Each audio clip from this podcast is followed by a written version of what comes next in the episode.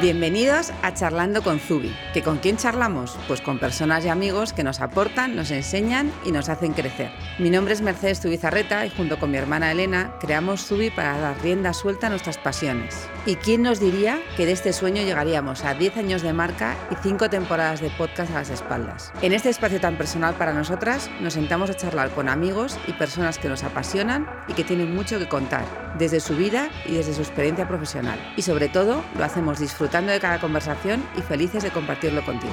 ¿Te quedas con nosotras? Bueno, Elena, te voy a leer un titular. El chef que aparcó el éxito para cocinar y conciliar. ¿Cómo te quedas? Pues la verdad que me quedé alucinada porque yo sé también de propia mano eh, lo difícil que es hacer un cambio de vida y hacer tu camino y la verdad que, que estoy deseando que nos cuente. Bueno, quería arrancar con ese titular de un reportaje que, dedicó Metrópoli del Mundo a nuestro invitado de hoy. Bienvenido, Javier Muñoz Calero. Hola, buenos días. Buenos días. Bueno, estamos, eh, lo voy a decir, estamos en el restaurante. Sergio, nuestro técnico de sonido, nos va a matar porque va a decir que va a tener que limpiar mucho, pero mola mucho más grabar aquí que grabar en el estudio, claro. Tenemos todo el ruido de fondo, no es, no es mentira, es verdad, el ruido de estar preparando el restaurante para el servicio, es increíble. hemos llegado a las 10 de la mañana y tenías a cuánta gente ya aquí currando. Por Hay gente currando también os voy a contar luego que tenemos una pequeña escuela, eh, colaboro con Fundación Raíces, que también es la cantidad de gente que está aquí trabajando y aprendiendo, o sea que estamos haciendo una entrevista eh, en medio de unos cursos de una escuela, arreglándome el restaurante, reformando, sacando la basura, cocinando, o sea, tenemos todo en directo. Bueno, el, día a día, claramente. Bueno, antes de nada decirte que es un placer para nosotros charlar hoy contigo. Eh, Javier Muñoz Calero Calderón es uno de los mejores chefs de nuestro país. Eso es lo que dicen.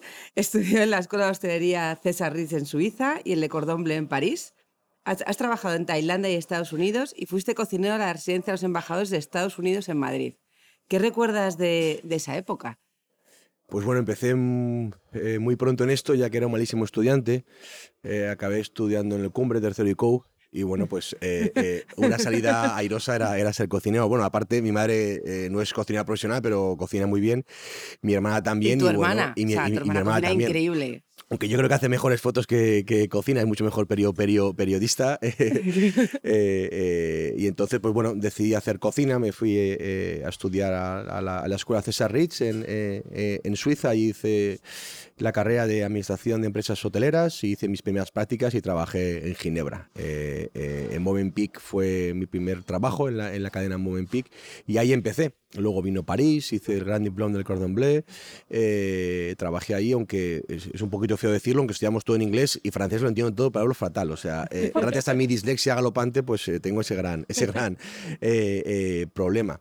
También he vivido en Estados Unidos, Irlanda, he vivido en muchos países y bueno, pues me he criado en el norte de, sobre todo el norte de, España y Cataluña, que es para mí eh, eh, entre el deje eh, francés y el deje catalán y el deje del País Vasco, pues es lo que yo considero mi base de la cocina. Luego terminas en la residencia del embajador americano. Allí, allí ¿qué tal comen?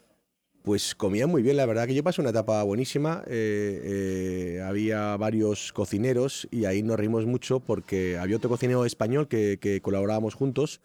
Eh, y lo que hicimos fue, pues bueno, acompañamos, era una, era una, embajadora muy peculiar, le encantaba tirar al plato y por la mañana nos llevaba con ella, tenía cinco o seis perritos y hacíamos comida tanto para los perritos, o sea que era, era divertidísimo, llevaba muy bien, muy bien, muy bien con ella.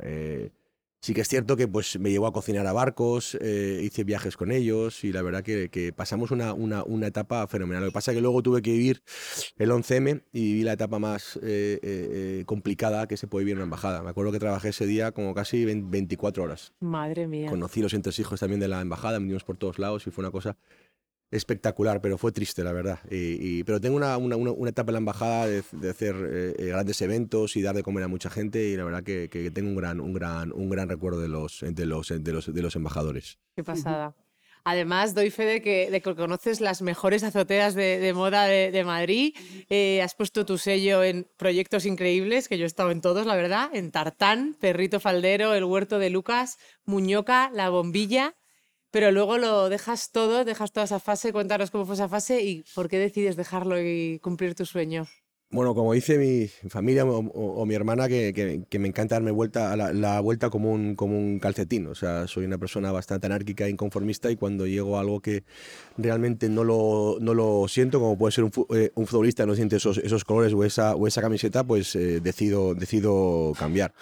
En esta etapa que has dicho, eh, pues bueno, he pasado por tener restaurantes propios, socios, etcétera, y, bueno, mi última etapa y, y, la que tengo un gran recuerdo fue de la Azotea Grupo, eh, que estaba con José Manuel, con Cristina Las Viñas, una gran, una gran periodista, y, y, ahora, y ahora sigue siendo mis, mis amigos. Pero bueno, eh, fue una pequeña empresa que se montó entre, entre cuatro o cinco personas y de repente fue creciendo y como os contaba al principio, yo era muy mal estudiante y me vi eh, eh, envuelto en hojas de Excel, en un ordenador.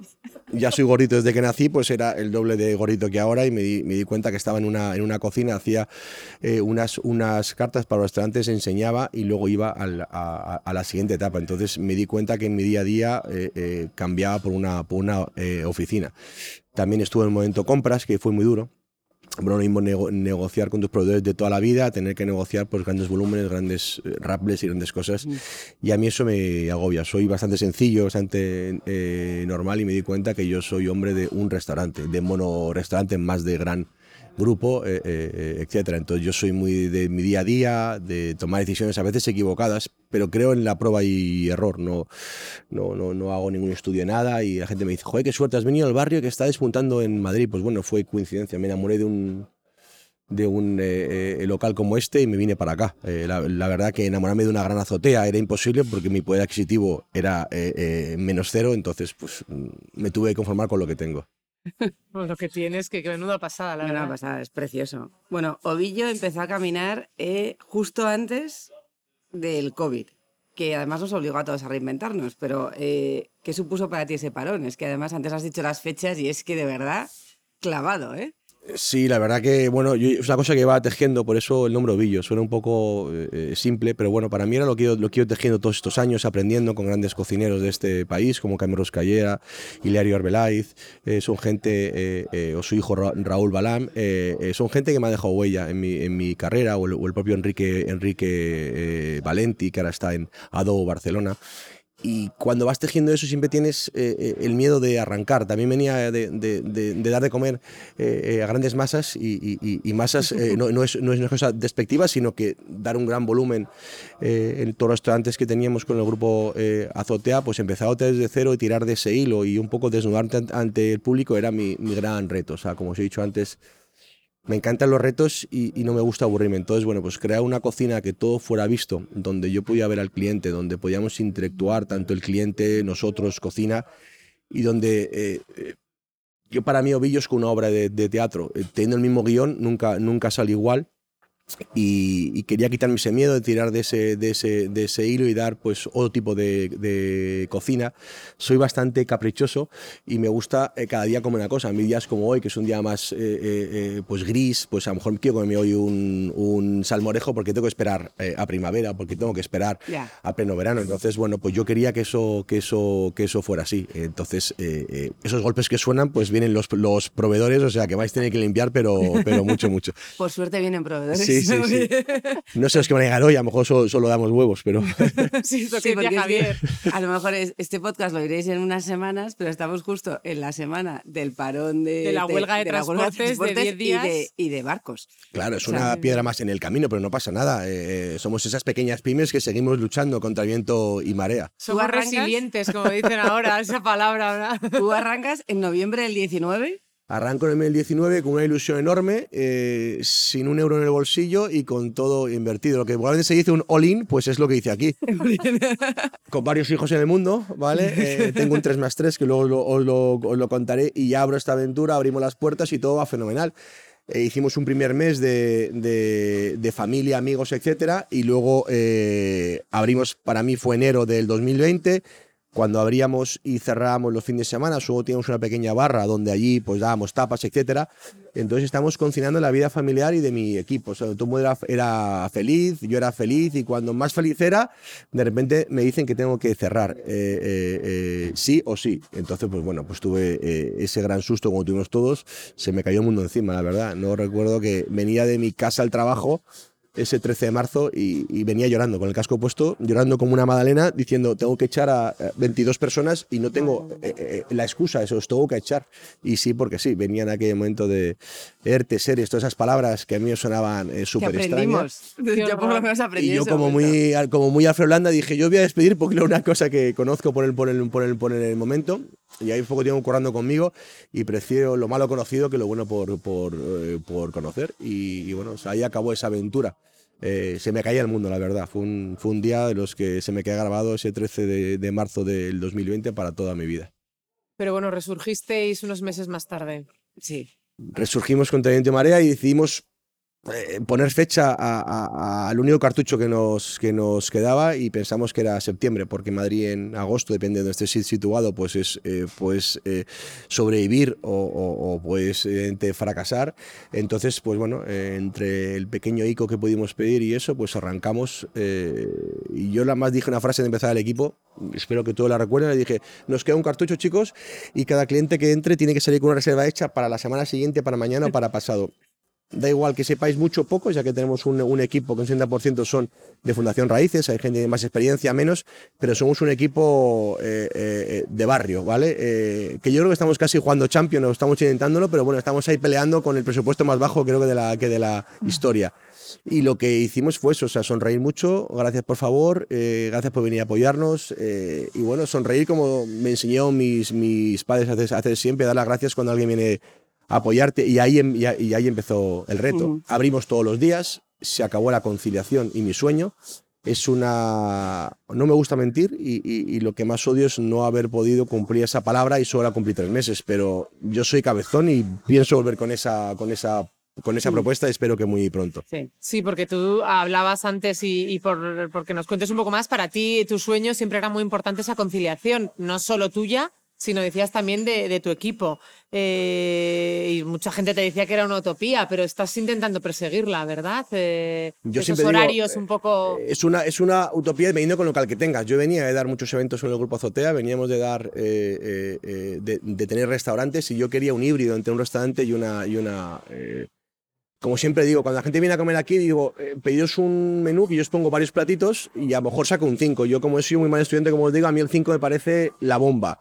Entonces, eh, eh, si tengo un local donde puedo dar eventos, aquí estamos en un pequeño reservado donde puedo cerrar este reservado, dar un grupo a lo mejor de 15 o 20, pero tener la sala abierta, tener la barra abierta con eh, un pequeño baño que hay ahí para que todo el mundo fluya, que haya, pequeños compartimentos dentro de, este restaurante, pues para mí eh, eh, era casi casi perfecto el, poder cumplir el sueño. Yo aquí, si doy un evento el lunes, tengo esa posibilidad de dar un evento para 200 personas o 240 que tengo, que tengo el, el aforo, o 120 sentado. Entonces, hay muchos restaurantes que no tienen esas capacidades o esos techos altos como tengo yo para dar eventos y cosas, entonces solo se pueden dedicar a dar comidas y cenas y es mucho más complejo. A mí un, lunes si doy un, gran evento es lo mismo que facturar un sábado, por eso la gente me dice es imposible, ¿no? Si al final yo tengo una facturación eh, semanal y yo sé lo que puedo, lo, que puedo sacar a este local y, mis cálculos están hechos, que el X% del personal y de materia prima, etcétera, y si yo cumplo cada semana con mis objetivos dando un evento, pues yo el, el, sábado más o menos te puedo decir lo que voy a facturar. Un, sábado me puedo equivocar en mil o dos mil arriba, pero si lo facturo el lunes, ¿por qué no puedo cerrar el, sábado? Eso es, por eso yo siempre he defendido que depende del local que tengas, pero que en mi caso y lo que yo defiendo es que yo creo que lo puedo, que, que lo puedo hacer y espero muy pronto poder más decir, oye, rebobinar un poco y meter esta última frase de lo he, lo he conseguido. Sí, porque es la utopía realmente en hostelería el poder cerrar el fin de semana, porque el, problema que hay nos pasa también a nosotros un poco con la tienda, que, yo entiendo que todo el mundo es como, claro, es que yo tengo que ir a comprar cosas fuera de mi horario. Y eso yo lo entiendo, pero claro, yo entonces tengo que cerrar a las ocho y media, nueve. Entonces, que trabajamos en tienda, tenemos un horario extendido. Y además, claro, cuando si tú puedes ir de compras cuando no estás trabajando, tenemos que abrir también los sábados. Por lo tanto, es como una pescadilla que se muerde la cola. Estamos ahí todos. Bueno, yo creo que estamos muy mal acostumbrados. En nuestra mano está el pararlo en algún momento. Claro, yo creo que nos tenemos que... que eh, eh, ¿Quién nos iba a educar a que tú no llevabas mascarillas? Eh? Era una cosa... es como lo de... Antes se podía fumar en los aviones, ya no se puede fumar. Y era como, esta broma. O sea, y ahora, ahora, te piensas que se puede fumar un avión y no, no, había ninguna, ninguna protección. Y nos educaron a eso. Nos han educado que antes no se fuma, hay que fumar fuera. Bueno, el ser humano cuesta mucho educarlo, pero yo creo que poco a poco todos, todos, todos nos vamos educando. La, la mascarilla era una cosa imposible y ahora, y ahora sí que se hace. No sé, antes salíamos, tomábamos vino, cogíamos los coches y no pasaba nada. Y pusieron los puntos y ahora yo salgo a cenar y cojo pues un taxi o un Cabify o lo que pueda coger, pero... Bueno, pues son cosas que parece que no, pero nos van educando poco a poco. Y, y en los horarios, o sea, Mm. Barcelona no está mucho más lejos que aquí. Yo trabajo muchos años en, eh, en- en Barcelona y llegar a comer en un sitio a las tres y media han cerrado la cocina. Aquí los viernes viene la gente a comer a las cuatro menos 10 y me pone mala cara cuando no les doy un menú de 12 pases. Es como, si no es por mí, pero hoy por hoy la gente cumple sus ocho horas. Un menú de 12 pases, eh, la persona que anda a trabajar a X horas, aunque le pague su hora extra, tiene que empalmar su, su, su servicio. Entonces, Ujú. yo creo que tenemos que dejar de mirar nuestro ombligo y mirar más allá. O sea, y a mí que yo llego al banco a una hora y me dicen que no puedo hacer un ingreso porque es hasta las 12 y te das la vuelta, ¿no? O sea, mm, es un poco igual que con los precios, que el otro día me propusieron hace unos meses una cosa muy graciosa, que era en plan, ¿por qué no subía eh, eh, los precios en horas puntas? En plan, viernes a las 9 de la noche, todo el mundo quiere cenar aquí, si subo un 20% de los precios, todo el mundo lo pagaría. Yo dije, no, no, que estamos, yo, mm, igual que no abro San Valentín, porque yo no puedo cobrar más, si tu cubierto aquí son 70, porque te voy a cobrar a ti 150 o por venir en fin de año te voy a pagar 250 por darte que yo no, creo que eh, eh, eh, no, hago, no hago bien con mi clientela ni conmigo mismo. Por eso hay fechas que obviamente las tengo eh, fuera de mi... Pero sí que es cierto que pagamos hoteles, el mismo hotel de meditación, en agosto o en enero lo pagamos al doble y no pasa nada. Y es entendible cuando hay más demanda. En cambio, los restaurantes somos una especie de, de- de- grupo no asociados o no unidos mm, mm, donde todo vale. O sea, eh, y yo creo que hay que empezar a decir, no, todo vale, no. O sea, yo hay momentos entre semana, quiero, ¿usted tiene licencia para cerrar hasta a las 2? Sí, pero cierro a las 12 porque es entre semana y gente también tiene hijos, esa familia, tendría que estudiar, tendría que levantarse. Ya, pero es que, ya, pero, pero, eh, a mí una copa no me da eh, eh, eh, la vida. Y, y- y esa crítica de internet me puede hacer mucho daño, pero allá vosotros, o sea, yo sí que monto un restaurante, una página web con mi nombre, apellido, teléfonos, dirección, y la gente de un seudónimo te puede hacer mucho daño, por eso soy anti leer ningún tipo de cosas de, Es, de es- es muy internet, sano no, o no sea, leer esas cosas. Perdona que hablo mucho, cor- cortame porque puede durar eh, No, no, no, hasta no. el día de, de- de juicio final. Has esto, venido no, aquí a hablar, ¿eh? te- no, te- no- no queremos hablar nosotras. Bueno, Ovillo es un proyecto personal y comprometido, ya nos lo has dicho, o sea, es eh, tu cuarto hijo, por lo que veo, además aquí. Bueno, Séptimo. séptimo, Séptimo ¿no? hijo, madre mía. O sea, séptimo hijo y, y hay que educarle y hay que educar a la gente que viene aquí. Más de la mitad de las personas que trabajan contigo se han incorporado desde el programa Cocina Conciencia de la Fundación Raíces, con quien colaboras desde, desde 2010. Esta fundación tiene como objetivo la incorporación laboral y social de jóvenes españoles y extranjeros de 16 a 25 años sin referentes adultos en España o situación de vulnerabilidad. ¿Qué significa para ti esta cocina conciencia? Pues mira, yo siempre quería ayudar, pero como no me fío de nadie, eh, era como voy a ayudar, voy a dar un dinero y perdona, suena muy mal esto y, y no quiero que ninguna ONG, porque eh, eh, eh, acepto que todo el mundo haga, pero no sé dónde iba el, eh, el dinero. Y yo quería ver ese dinero que fuera diario, o sea, ver dónde, dónde, dónde iba des- destinado. Entonces, cuando mm, conozco a Cristina Yolons, que es periodista de la, de la vanguardia gastronómica, y ahora ya gran amiga mía, pues me acuerdo después de una entrevista como hoy, eh, eh, Off the Record me, me dice, ¿te puedo hacer una pregunta y una pequeña apuesta? Y dije, venga, ¿te atrevías a formar a alguien de la, de la calle? Y dije, pero ¿cuál es, cuál es, cuál es el, eh, el miedo? O sea, la pastelería que tengo ahora mismo, limpiaba el restaurante, era, era, era dom- dom- dominicana, la he enseñado y me lleva a esto. Si un disléxico tartamudo como yo, que suspendía todas, eh, hoy por hoy es cocinero, joder, eh, ahora mismo. Entonces, bueno, me pone en contacto con Fundación, Raíces, con Luis de Rizaba y Nacho de la, de la Mata. Y en ese momento eh, eh, me dicen que hay varios chicos y yo pensé, voy a pedir el currículum, pero digo, pero si, si no saben nada, ¿qué currículum voy a pedir? Voy a pedir cómo se llaman. Mm, Entonces dije, eh, le dije, Nacho Lourdes, mandarme al chico que peor lo esté pasando. No quiero que nadie aplauda eh, después de esta, de esta respuesta y nada, sino dije, joder, vamos a ir a ayudar al que peor lo esté Pues pasando. ayudar, ayudar a tope. Y, y ahí empezamos la, la andadura. Vino, vino con una historia eh, eh, eh, triste de, de principio. Yo quería escucharla, eh, parte de ella, pero no por nada, para saber cómo, cómo, cómo, cómo tratarle, si tenía padres, si madres, si no. Entonces dijo, eh, tampoco quiero, quiero que mi equipo sienta que, que ese chico, pues mm, lo que es o lo que no es, pero que nadie haga preguntas impertinentes o cosas que a lo mejor no, Mm. las, no, las, no las entiende. Y ahí apareció Maddy muy flaquito, eh, con una mirada perdida. eh, a mí se me estaban lágrimas en ese momento hablando con él, haciendo la entrevista.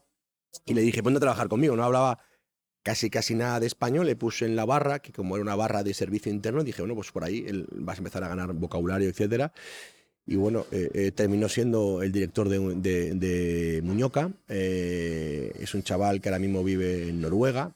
Se he sacado todos los carnés habidos y por haber de, de camiones, tanto de camiones eh, eh, de- con, con carga humana, eh, con carga de, cosas peligrosas. Y ahora se casó con una chica de Guinea Conakry, tiene dos hijos eh, y lleva el camión de la basura en Noruega. Y tiene una vida, gana una pasta, como me dice, hace poco hablé con él. Es tan bonito, tan, bonito, tan, tan negrito que eh, eh, mis hijos le llaman mamadi de chocolate, porque era verdad que era para comérselo. Es más, cuando abrió Bio le pasó una cosa muy peculiar. Se enteró de mí, llaman papá, entonces me dijo, papá, eh, que abres un restaurante y no me has llamado. dije, vamos a ver, si estás casado con un hijo que tiene seis meses, eh, estás en Noruega, eh, te quedas ahí. Entonces se presentó un día en Madrid con sus maletas y me dijo que venía a abrir conmigo el restaurante. Me estuvo trabajando conmigo, iba, iba a venir siete, ocho meses, trabajó tres meses y le pilló la pandemia. Y estuve viviendo en una habitación ocho meses aquí hasta que pudo conseguir un avión para volver a Noruega. O sea, que también le pilló aquí. O sea, que fue una cosa... Y bueno, para mí es alguien muy especial y, y- de esos mamadis, como digo yo, tengo, tengo varios en el restaurante. Al final, algunos sí, trabajan conmigo, algunos ya se han ido, algunos han ido a otros países, pero todos son historias bonitas, o sea, y, y casi todas, aunque tengan un inicio feo o, o- o- o complejo y triste, al final eh, eh, sacan adelante sus vidas, sus familias, sus, no sé, al final yo creo que lo bonito de Fundación Raíces es que cada día aprendes del, del ser humano y de enseñarles algo para que vuelen. O sea, lo de Fundación Raíces, al no tener que dar un dinero, sino que dar ese dinero es información. O sea, la persona que tú estás pagando ese sueldo todos los meses y que te vinculas.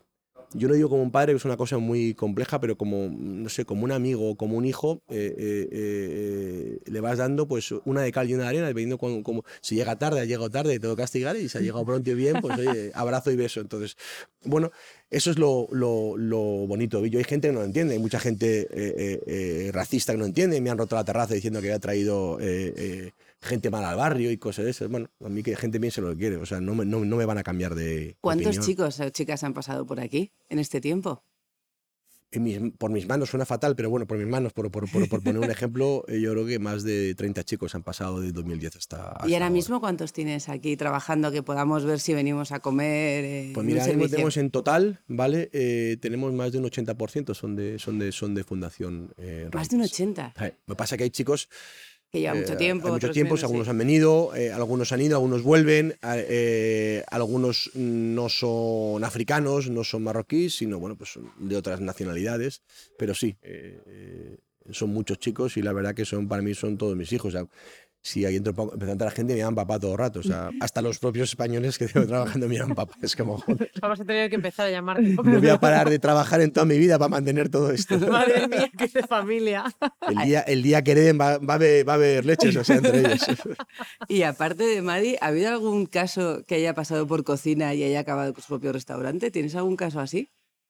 ¿O todavía, Bueno, se están preparando propio, para su propio ello? restaurante no, porque en Madrid es muy complejo, pero bueno, yo creo que la, eh, eh, tengo otro chico que empezó trabajando conmigo en la cocina y luego se dio cuenta que en su país necesitaban coches, tractores, entonces se dedicó a comprar tractores por toda España, eh, en la España profunda, y, y- y me acuerdo que iba comprando, vendiendo y mandaba pues trailer entero con los, tengo fotos, luego les enseño, que era bueno un tractor completamente en piezas, lo metían en unos containers, lo mandaba a su país y se ha hecho un, daba debajo aquí, daba debajo aquí el, el- el tractor, lo mandaban, lo vendían ahí, con ese dinero venían, no sé qué, entonces bueno, todo legal, pero un día me dijo, eh, eh, claro, o sea, eh, dice, papá, tengo mucho dinero. Y yo, de, yo, cabrón, ¿qué estás dinero". haciendo? ¿Dinero de qué? ¿Qué estás haciendo? No, no me la líes. Y era de una compraventa que había, que había, que había conseguido. Entonces, bueno, pues es increíble de la manera que ellos mismos se organizan como tribus auténticas y es una pasada. Y ahora mismo pues vive en su país, mandó, ha comprado allí pues eh, unos, unos terrenos, ha construido como una tienda, mm, mm, digo yo multimarca, porque tienen, tienen de, de, de- todo, desde coches, harina, mm, y ahí pues tiene dos hijos igual, y viene, y cuando me, me llaman, voy a verte a España, y vienen a España, o sea que muchos de ellos es como yo mismo cuando me dieron la primera oportunidad. O sea, eh, eh, a mí cuando me dicen, no, extranjero, viene a quitar el trabajo, viene a. No sé, a mí si me, si me fuera mal en este país, viviría en otro país. Es más, he vivido en muchos países del mundo y, y me considero una persona privilegiada. He ganado un montón de, de cosas y de amigos. Por eso para mí son toda la gente extranjera son bienvenidos porque no entiendo de, de fronteras, solo entiendo del ser humano. Hay Mm. gente buena y mala en todas partes de- el- del mundo, in- in- independientemente del pasaporte que tengan. Y antes de meternos en cocina, ¿cómo que seis hijos? Pero tres más tres. bueno, es una historia bonita. Yo soy, soy divorciado, eh, eh, tengo dos mellizos y una niña. Y también, pues bueno, pues eh, después de mi divorcio, pues surgió el amor, ¿vale? Y, mi actual pareja, pues ella es viuda y tiene tres, tres niñas. Y para mí son mis seis hijos, el tres más tres. Madre mía. un restaurante y una tribu completa y una Tribu, Y para mí, bueno, yo soy, me encantan los, los niños, la gente. Es una locura, es, eh, bueno, mm, vivimos como familia, nos queremos y nos peleamos como familia. Eh, eh, claro, tienes cada uno sus apellidos y todo, era un poco caos. Una de las niñas, me van a matar por contar esto, pero bueno, me da, me da igual, no sé, no sé si lo van a escuchar.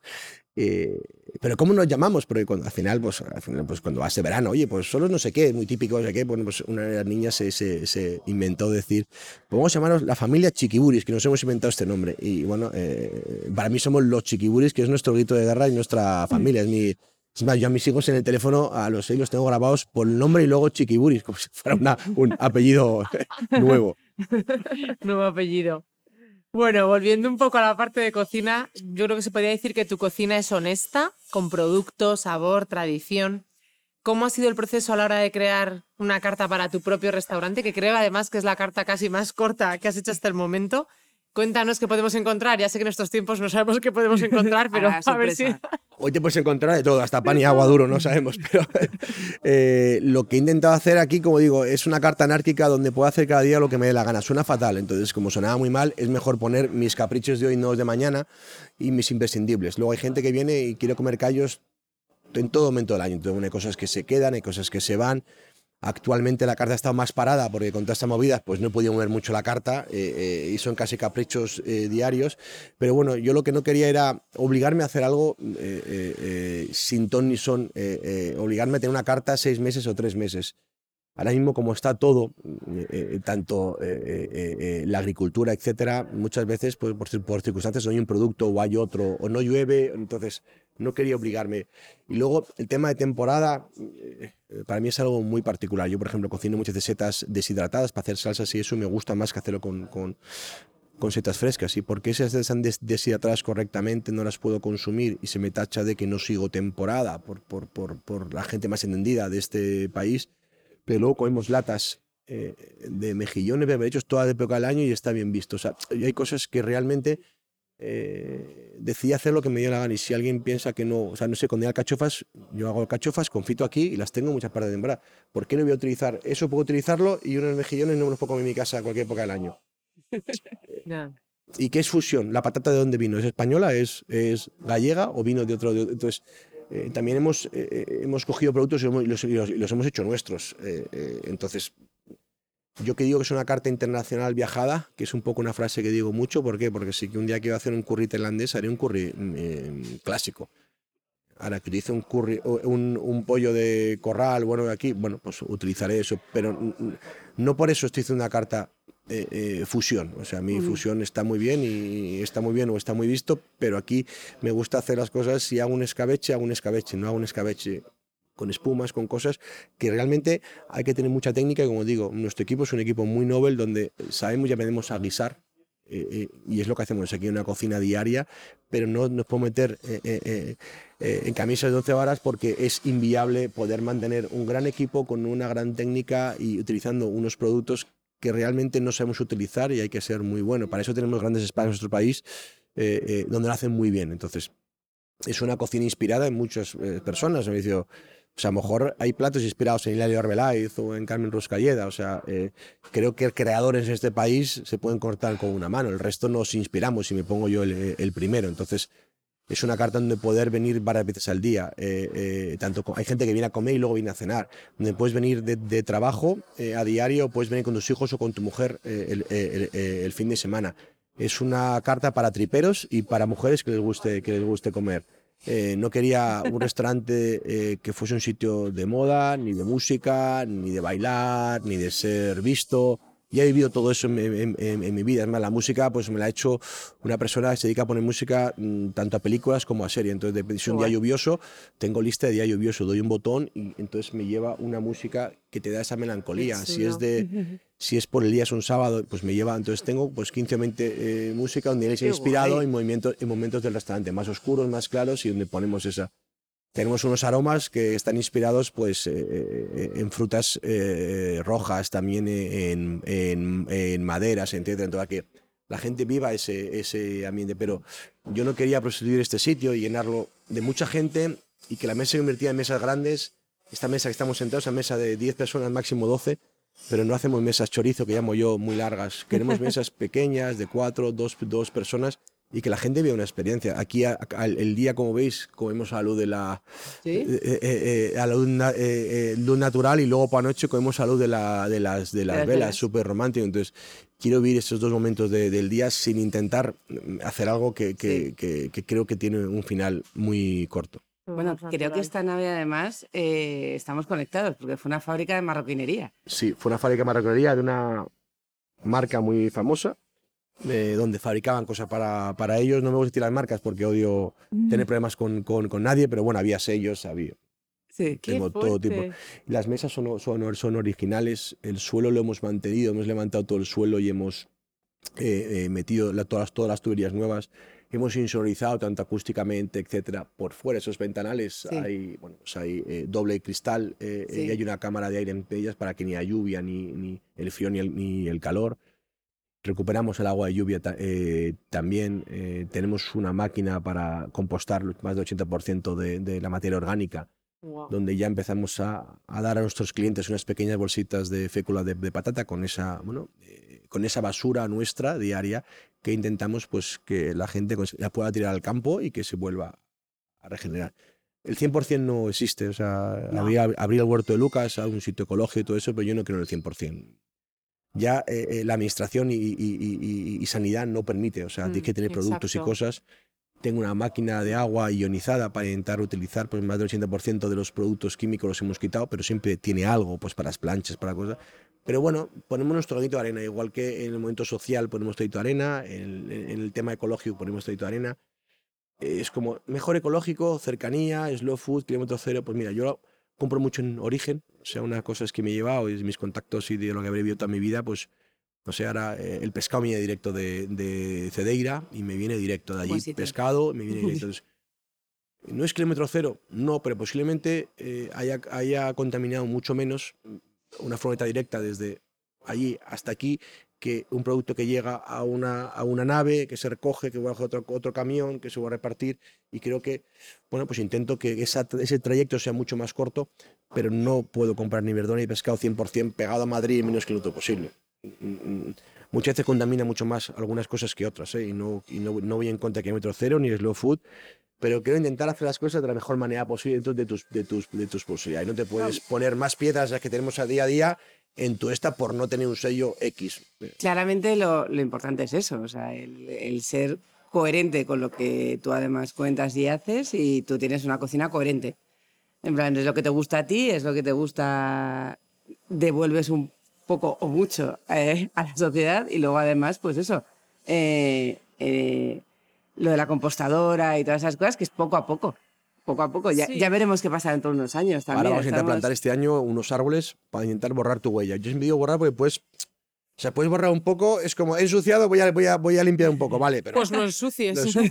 Entonces voy a intentar ensuciar lo mínimo posible, pero de esa, esa cosa que ensucia, pues planto algunos árboles para intentar, Claro. bueno, pues dar una, una, una, una mejora a la gente. Pero el 100%, no, el 100 de nada no existe. Ni, Sí. no, no creo en los, los extremos, creo en el centro y, y- y- y en entender las cosas y hacerlas lo mejor posible. Hay veces que lo haces mejor, hay veces que lo haces peor. ¿Cu- Pero- ¿Cuánto tiempo tardáis en hacer este obrón? Porque si venís va- vais a flipar, o sea, es como estar en un jardín, mira, iban a ser, en interior, es como un invernadero. eh, iban a ser cuatro meses, estuvimos un año. un año. Yo recuerdo frases, hay gente que me lo Madre dicen, mía. amigos, familias. Mi padre vino un día y mi madre, y mi padre me miraba y me decía, no lo, no lo abres. No, no, no, no, esto no sale. Me acuerdo, pero me decía, si no es por botearte, pero yo no abro. Y dices, entonces, o sea, tienes, o sea, aquí no se ve, pero la cocina son cuatro patas, que ahora lo enseñaré, donde sale una, eh, eh, toda la campana y todos los tubos, salen 30 metros, eh, 30, 30, 30 metros para arriba, ¿vale? Sí. Eh, donde va toda la salida de humo. Entonces, claro, es, eso tuvo que, tuvimos que montar todo eso Madre desde cero, abajo unos cimientos que es como una casa. Hay una máquina de aire especial con unos filtros que gasta menos y que es compacta, donde pesaba no sé cuántos mil kilos que tuvo que una pluma montarla de arriba. O sea, hay cosas y el ingeniero, había un ingeniero que me, que me ayudaba, y, pero yo estuve aquí de jefe de obra. Eh, eh, entonces estuve, estuve, estuve aquí eh, de jefe de jefe de obra llevando todo esto con varios equipos. Eh, Moreancom me echó una mano aquí en todo lo que es diseño, etcétera, aunque yo tenía muy claro y sabía lo que quería. O sea, los espejos son nuestros, eh, eh, diseño, yo sabía lo que, lo que quería. Y luego, bueno, tengo arquitectos muy importantes en este país que me ayudaron. Y casi fue una obra por WhatsApp. O sea, tengo WhatsApp y.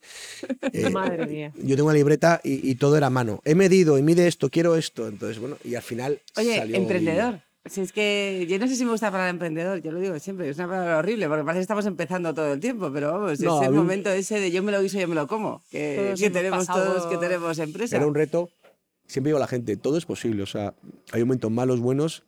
Y más ahora que todo viene tan mal y que todo viene que nos, mm, eh, nos ponen trabas a diario, lo que hay que hacer es seguir adelante y mirar. Muchas veces es mejor mirar tus pies y no mucho más, eh, eh, pero que cada día salga algo. O sea, eh, ahora no, que estoy mucho más gordito, pero cuando corría maratones, como digo yo, eh, he corrido en mi vida dos, dos maratones Wow. y era imposible haber pensado que hubiese un maratón, pero sí que me dio un punto de, de- de- de- calma, o sea, me dio un punto de cuando ves que no puedes más, tu cuerpo puede aguantar un poco más Sí. y que eh, la cabeza domina, domina todo. Sí, a veces el físico es te puede pasar una mala pasada, pero la cabeza creo que puede- te, te puede hacer llegar eh, al final y hay que, eh, cuando vienen muchos días que las cosas te tuercen, yo digo, mejor métete en la cama y, y vamos a despertar al día siguiente que las cosas de otra manera y no tomar Reseteo. decisiones en caliente, que yo era mucho antes de eso y, y, y- y ahora es mucho, vamos Sí. a madurar las cosas y mañana tomaremos No, una- además los problemas por la noche son mucho más grandes que por la mañana. Sí. Lo digo siempre. O sea, por la mañana de repente ya te calmas. Totalmente. Bueno, no podemos terminar sin que nos cuentes una cosa,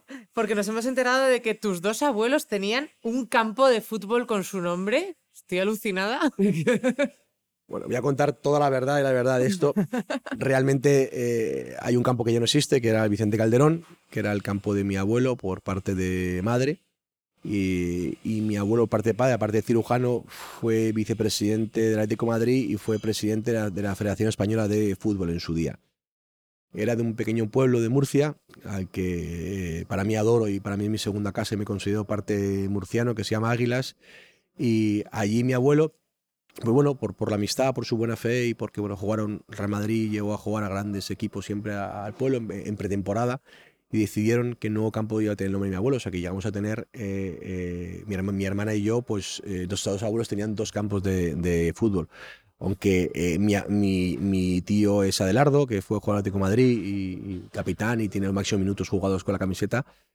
Y, y yo soy la oveja blanca, yo soy de un gran problema que soy del Real Madrid. No y- puede ser. entonces es una- Madre mía, lo que han hecho. súper de Atlético de Madrid. Sí, es nuestra gran guerra. Mi padre Real Madrid siempre cuenta que mi padre jugaba en su época de, de juvenil, jugaba bien al fútbol y el Atlético de Madrid no tenía eh, eh, equipos inferiores ni juveniles, entonces, pues bueno, eh, se puso a jugar Real Madrid y se hizo de, de Real Madrid y yo, bueno, por, ese- desde pequeño, por ese, ese, deje, ese deje que tenemos a veces por los padres, pues eh, soy de Real Madrid. eh, es un, Qué desastre. la, la- la gente se ríe mucho. Me acuerdo que hicieron un reportaje en La Vanguardia hace años y, y eso era, era la, la oveja blanca de la, de la, de la, de la familia Calderón. Y, y bueno, soy la verdad que soy no, no soy muy futbolero. Gracias a mi gran trabajo, como es la, la hostelería, eh, he dejado muchas cosas por el camino, entre ellas el fútbol. Pero bueno, si me dicen algún equipo, soy del, soy del Real Madrid. Qué fuerte. Bueno, entramos ya en fase final y viene Sí. mi parte preferida, que es el cuestionario de relámpago. Este me da un miedo. ¿Estás eh, preparado? Venga, vamos allá. ¿Qué es lo primero que hace Javier cuando se levanta? Lo primero, eh, como creo que como todo el mundo, mira el móvil y me tomo un café solo, eh, sin azúcar y sin nada. O sea, un expreso, un ristreto, lo más fuerte posible. Ya los problemas. Tu gran pasión confesable. Comer, Comer. comer mucho. ¿Y una manía que nos puedas confesar? Soy súper supersticioso, pero súper. ¿En serio? O sea, llega un paquete de bayetas en la cocina amarillas y van todas, no las quiero ver. No me siento trece en una mesa, no doy la sal de mano en mano, un gorro encima de la cama. O sea, soy súper maniático. Es más, hay cosas que digo, me da mala suerte, hay que tirarla esto fuera. O me puesto chaquetilla y me ha ido bien. Eh, me la pongo eh, cada vez que tengo un, un- un- un evento. Soy un enfermo de la superstición. Y de todas las cosas así raras. O sea, mira los colgantes que llevo y muchos son traídos de África, de, de- bueno, hay algunos, hay cosas que no sino que llevan, es como he metido aquí unos huesecitos de no sé qué, cosas que llevo colgadas y para mí es mis amuletos de la suerte.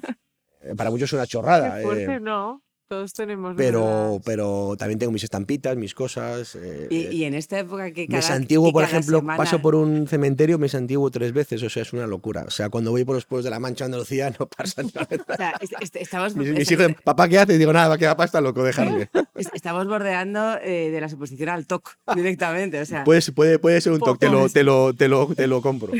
Madre mía. ¿Alguna comida de pequeño que no comías? Pues, odi- Odiaba las verduras, que ahora adoro, y el, y, el, y el pescado. Creo que son cosas que de pequeño el verduras no quiero y ahora pues mato por comer verduras. ¿Y cuál es tu comida favorita?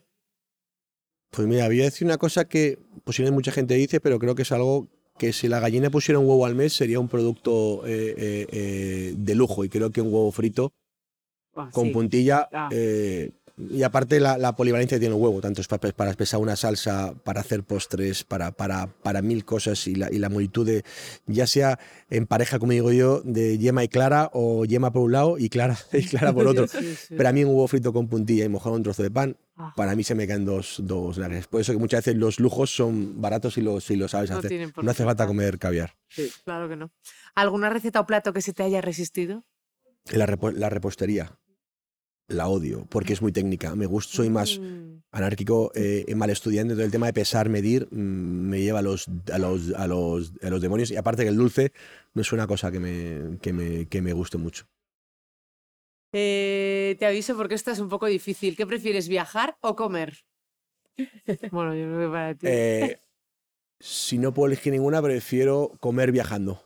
La verdad que está todo- O sea, Venga, aunque sea- aunque cambiarla, poner algo más difícil. Sí, Aunque sea en el sillón de mi, de mi casa, poder comer comidas de todo el mundo sin tener que viajar, pero bueno, solamente No, con es que el mola sabor. comerlas en los sitios. Es que tiene un punto. Ya, pero me habéis puesto en un, en un membrete Ya, y no sé lo que decir, entonces prefiero comer viajando. Total. Eh, ¿Con qué sueñas, Javier? Sueño con muchas cosas. Sueño eh, con ver a mis hijos crecer. Sueño con que haya paz en el mundo y que esas cosas se acaben. Sueño con quedarme como, como estamos. O sea, creo que desde 2019 final a principio de 2020 no ha parado más de haber cosas. O sea, Buah, es brutal. y creo que ya está bien. O sea, creo que nosotros con una generación, la nuestra y las, y las anteriores, eh, eh, viviendo cosas horribles y cosas que a lo mejor crisis y momentos que la historia posiblemente no los volvamos a, a- a- a vivir. Pero sobre todo con que haya paz en el mundo y, y- y que todo el mundo tenga derecho a comer un trozo de pan y que, y que se quiten las fronteras de todo el mundo, que creo que, que el mundo es de todos y no de, y no de algunos. Totalmente. ¿Qué crees que estarías haciendo si no hubieras creado Billo?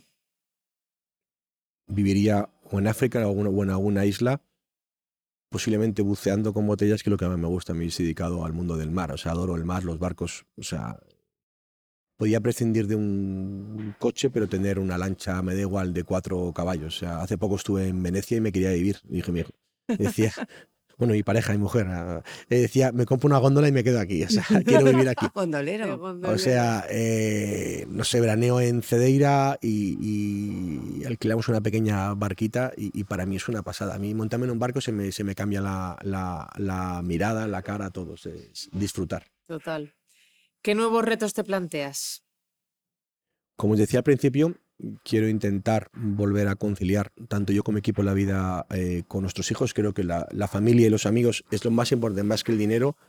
Con eso y salud creo que podemos vivir eh, eh, eh, todo. Entonces quiero volver a retomar esa frase eh, eh, que a mi equipo les prometí en su día. Soy un hombre de palabra y espero muy pronto, como digo siempre, volver a cumplir ese sueño mutuo. Pues nada, o sea, Javier, ha sido un placer enorme. Has visto que no ha sido tan duro. No, no, yo sé. Y me dice, hablo mucho, no hablas mucho, no sabes lo que es Me ha hablar encantado mucho. eh, las preguntas y todo y está súper, súper a gusto. O sea, Bueno, una gozada, eres honesto, profesional, humilde, comprometido, o sea, es que tienes el pack, o sea, por- porque ya te han pillado, porque si no tendrías aquí a la cola no, no. cuando escuchan el podcast. tengo muchas taras, tengo, tengo muchas taras y toc, toc. Tengo a veces un carácter, como digo yo, eh, eh, complejo. Tengo a veces, dicen que soy bastante gruñón, aunque luego soy no sé, eh, los que viven conmigo, los que me, me, me conocen, dicen que soy la persona más generosa del mundo, aunque a veces soy bastante gruñón, pero bueno, eh, algo, algún, algún fallo tenía que, que tener. Pues nada, eh, un placer y mil gracias por abrirnos ovillo para grabar aquí esta mañana y ver además cómo funciona una cocina fuera de horario, que a todos nos flipa, Nos ya lo sabes. Y, y- y sobre todo por, por ser tan estupendo y decirnos que sí a la primera, que yo estaba flipada. No, Sí, gracias. Han pasado por estos micrófonos eh, gente muy importante del mundo de la gastronomía y, otros, y, y- y de este país y para mí sido un honor estar eh, en estos micrófonos hoy. Siento por los ruidos, pero No, bueno, no, esto no. es un directo eh, como, como, como tiene que ser, con ruidos y, y con todo. Y gracias, de, de verdad, ha sido un, un, un- un verdadero placer. Gracias.